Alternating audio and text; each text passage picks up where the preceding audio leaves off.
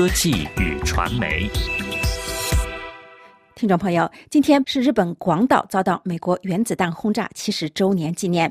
广岛和平纪念公园今天清晨响起钟声，有数万人举行了一分钟的默哀。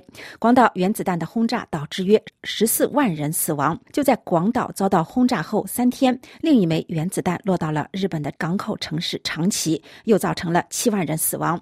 原子弹轰炸造成的直接后果就是日本投降，第二次世界大战结束。但是，广岛长崎原子弹的悲剧给人类开辟了另一个不可预期的悲观前景。核能的发展被认为是科技的进步，但是核武器的存在却是对人类不可低估的潜在威胁。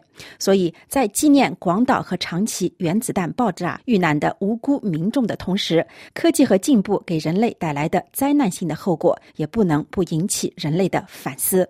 法国的《世界报》在思潮版推出了“知识界面对广岛”的系列文章，从各个层面进行分析和探讨。哲学家、生物学家、教授也各自从不同的视角看到了现代人类的活动，包括所谓的高科技给人类本身的命运以及生存带来的巨大威胁。美国斯坦福大学教授让·皮埃尔·杜普撰文指出。原子弹或原子武器的存在，给人类思想提出了一个史无前例的极端挑战，也就是物种的自我毁灭前景。如果这种极端想法成为事实，不仅成为让人类历史变得毫无意义，而且没有任何人去对此进行回忆。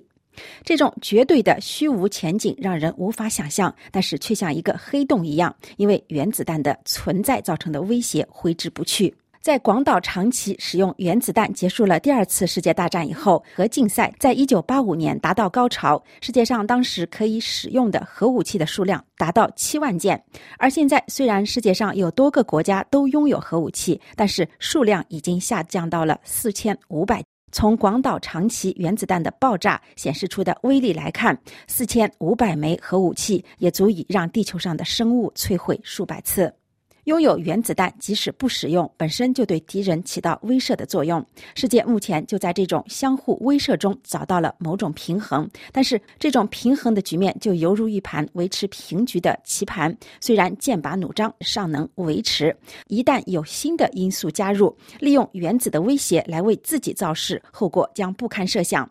如果敌对的双方都拥有原子弹，就会形成一种所谓的相互摧毁保证系统，也就是说，有一国。用原子弹攻击另一个国家，对方会在灭亡之前有时间发出袭击对方的原子武器，同归于尽。但是这样的思路也是在一个国家面积足够大的前提下才能成立。杜普指出，如果伊朗和以色列同样拥有核武器，以色列由于面积狭小，如果受到原子弹的袭击，很可能没有回击的可能性。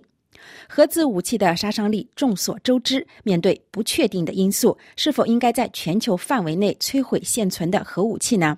杜普教授说，可以摧毁核武器，但是人类已经掌握了制造核武器的知识，所以还会再造。在一个没有核武器的世界里，总会有不少国家会寻求制造核武器来争取赢得战争。美国经济学家托拉斯·谢林认为，今后所有的危机都可能是核危机，而所有的战争都有可能是核战。以批评核武著称的奥地利犹太思想家昆特·安德尔斯，在他的著作《无所不在的广岛》中，就向人类发出了警告。他说，《启示录》中人类灭亡的预言铭刻在未来的命运中。我们目前能做的，就是将这样的结局无限期的延长下去。杜普教授认同这种悲观的理论。他说，人类现在处于死缓阶段。法国居里大学。教授吉尔伯夫认为，人类的知识对生命造成威胁。地球上出现生命以来的几十亿年间，从目前已知的考古发现看，已经出现了多次生物全部消失的灾难，包括四亿年前恐龙时代的结束。生物物种毁灭的原因有多种多样，而目前威胁人类以及地球上其他所有生命的因素，如果存在的话，排除陨石撞击地球造成类似恐。龙灭亡的末日以外，其他所有的威胁都与地球自身和人类的活动有关。地球的最近代历史，人类史是从何时开始的？说法有多种多样。有说法认为是从人类务农开始，有说法说是从一七八四年第一部蒸汽火车开始，还有人认为就是从一九四五年广岛和长崎原子弹爆炸开始。无论如何，七十年前发生在日本的事件，给现代人类历史刻上了深深的烙印，成为人类历史上的一个重要的转折点。吉尔伯夫认为。技术上的发展，包括对核子原理的掌握和控制，是建立在地球自身命运的基础上，所以被称为智人的现代人类，要想不自我毁灭，就必须寻求更大的智慧。以上科技与传媒节目由艾米编播，感谢收听。